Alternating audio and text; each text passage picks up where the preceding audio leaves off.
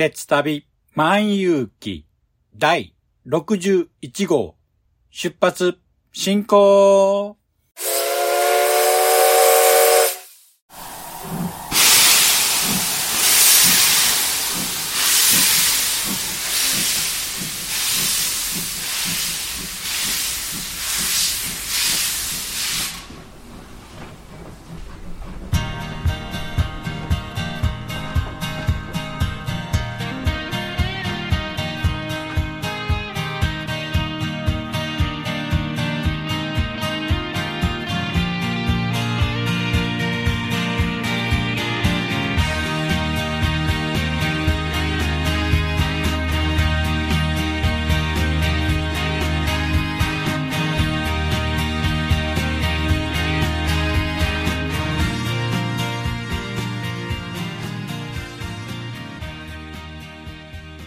毎度ご乗車ありがとうございます。鉄旅万有記は鉄道と旅好きのしんちゃんが鉄旅についてゆるーく語るポッドキャスト番組です。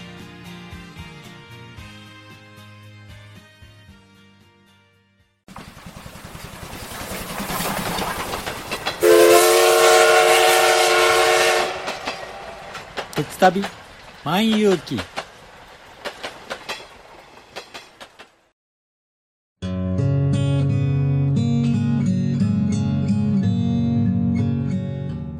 九州に住んでるおばさんが、アニメや映画など、オタク成分たっぷりにお話ししてるよ。北九州の片隅、みんな聞いてね。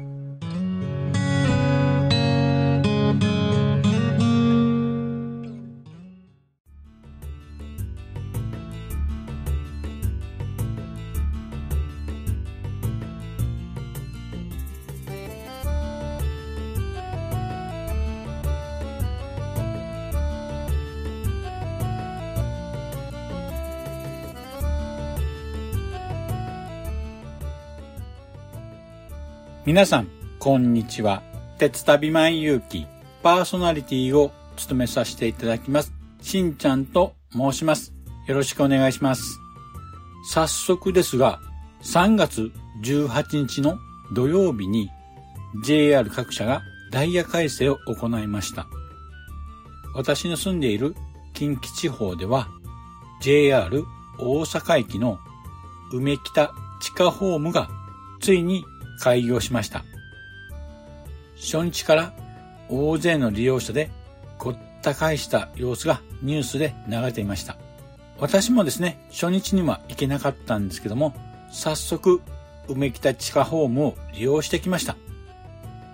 今までの駅とは違って近未来的な感じを受けた駅になっていました。ということで、今回は梅北地下ホームについてお話ししたいと思います。では、詳しくは本編で。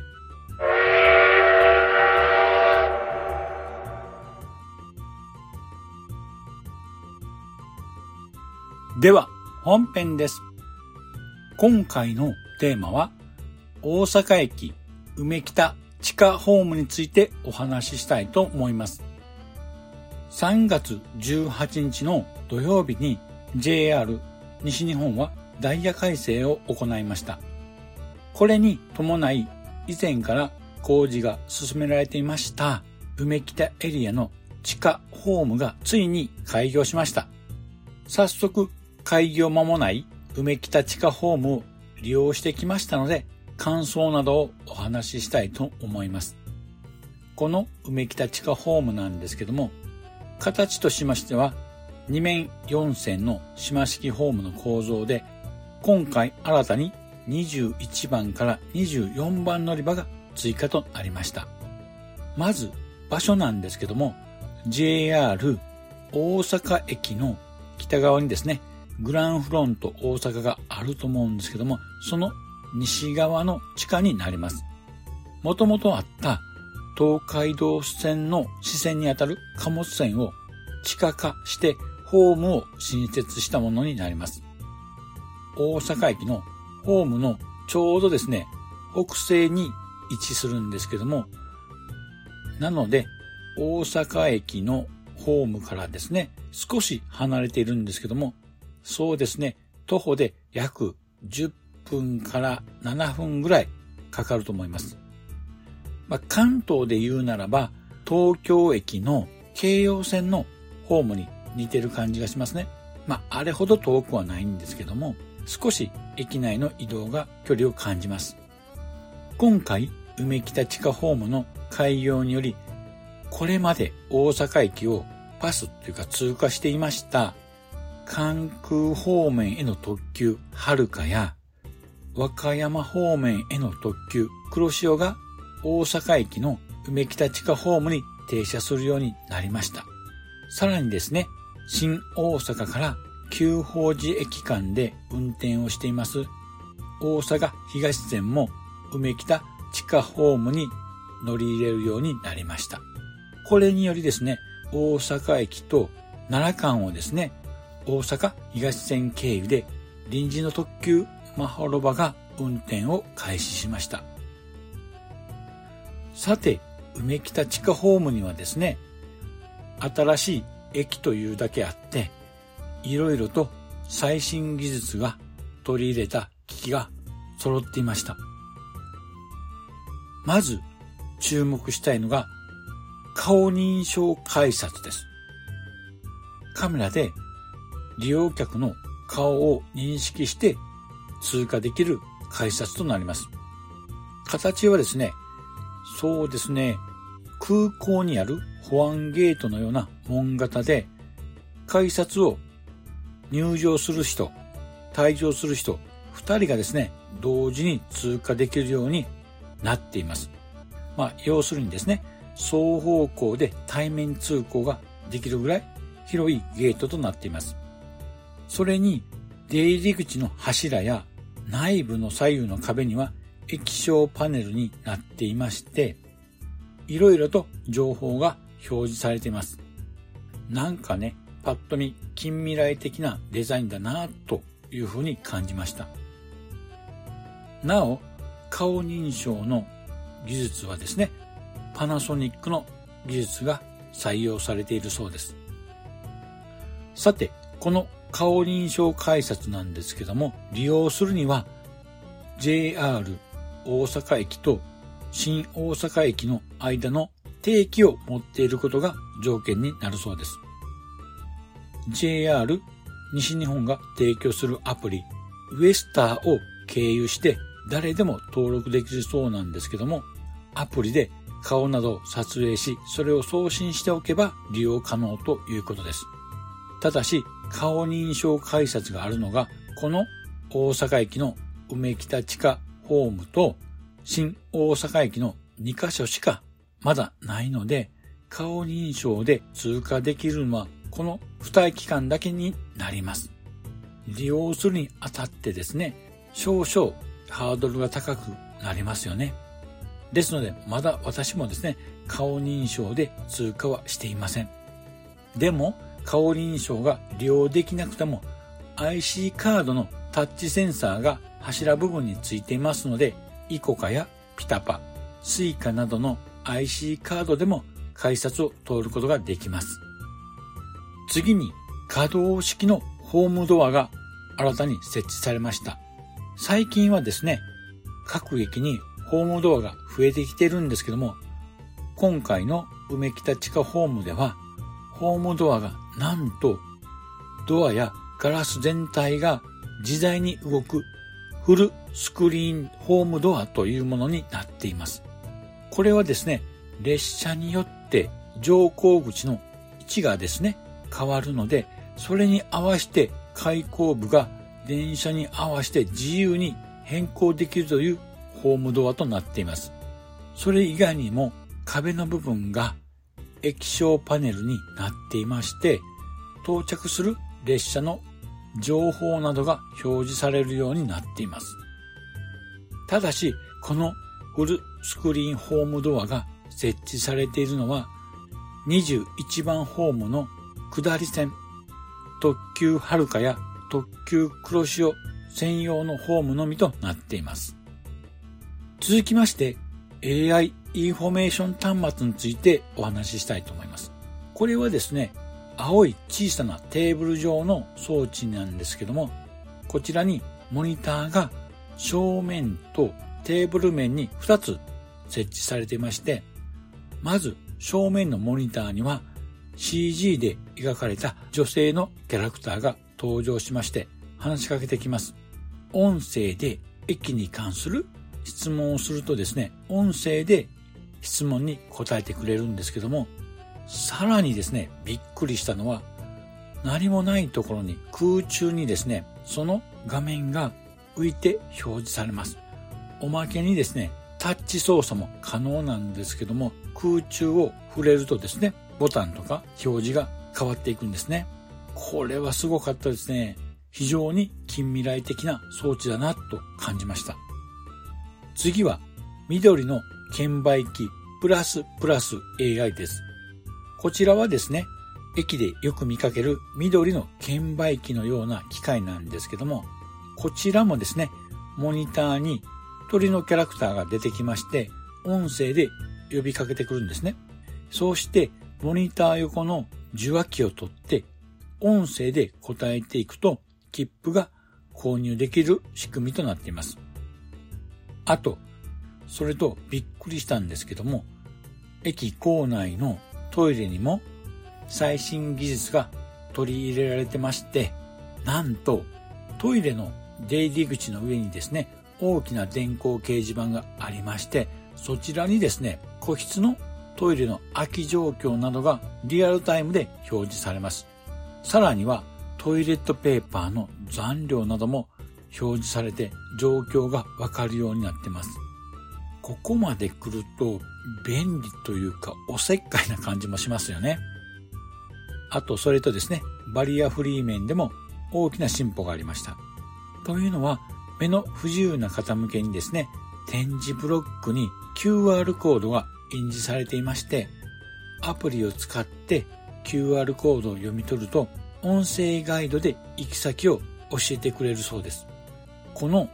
視覚障害者向けナビシステムなんですけども、シカイというアプリが採用されているそうです。以上で大阪駅梅北地下ホームの私の利用した感想は以上となります。今回開業した部分なんですけども、まだまだ梅北エリアの一部でして、今後はですね、2025年の大阪・関西万博に向けて駅周辺の開発がどんどんと進んでいく予定だそうです。さらには2031年春開業予定の何和筋線もこの梅北地下ホームにつながるという予定だそうです。これからも梅北エリア、目が離せませんよね。さて、そろそろお時間となりましたので、今回はこの辺にしたいと思います。では、エンディングへ続きます。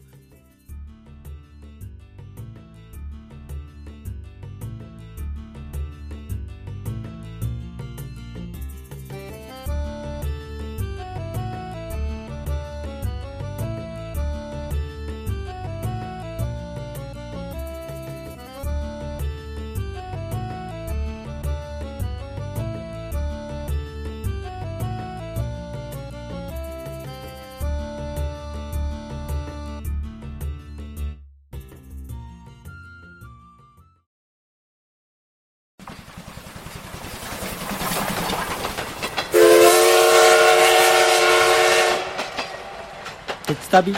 万有記。おかえり。今日は忙しかった？それともいつも通りだった？ねえねえ、私のお話、聞いて聞いて。少し配信して、長く配信して、夜のゆいろく聞いてください。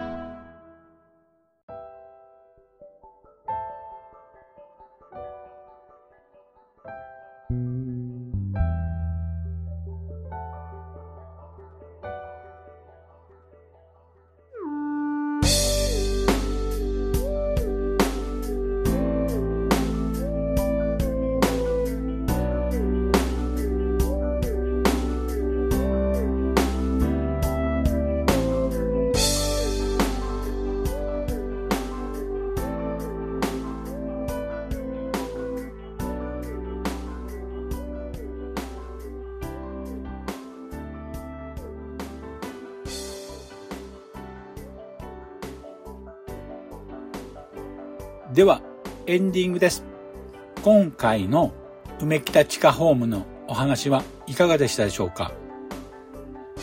いろいろと最新の機器を導入していますが、私の感じた感想としましては、まだまだその性能を十分に発揮しているようには感じませんでした。まあ、これがですね、近未来の駅の姿ということで、ある意味、モデルルーム的な感じを受けました。さらに、梅北エリアの地上部分におきましては、工事中の部分が多くてですね、梅北地下ホームへの出入り口は、周りは防護壁で覆われてまして、まるで迷路のようでした。今後はですね、どんどん工事も進んでいくと思います。完成時が非常に楽しみでありますよね。とそれとですね、実際に顔認証改札をですね、利用して通勤やまた通学をされている方がいましたら、感想などをぜひお聞かせください。私もですね、顔認証改札を利用してみたいんですけども、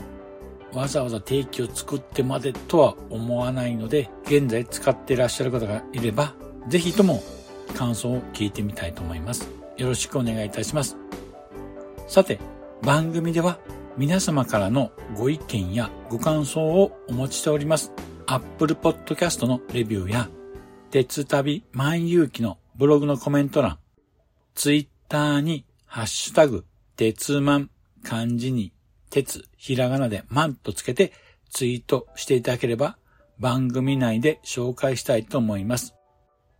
今回はこれにて終了したいと思います。では次回もお楽しみに。失礼します。あほい。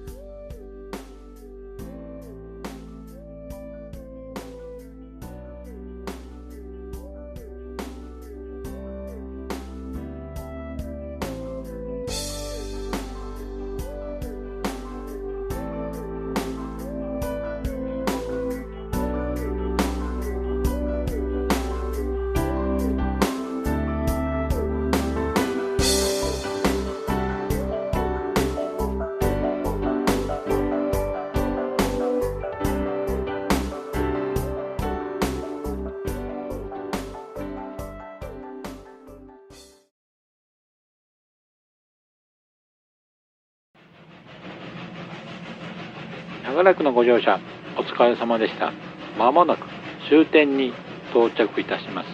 くれぐれもお忘れ物のないように、今一度お手回り品のご確認をお願いいたします。では、またのご乗車を心よりお待ちしております。ありがとうございました。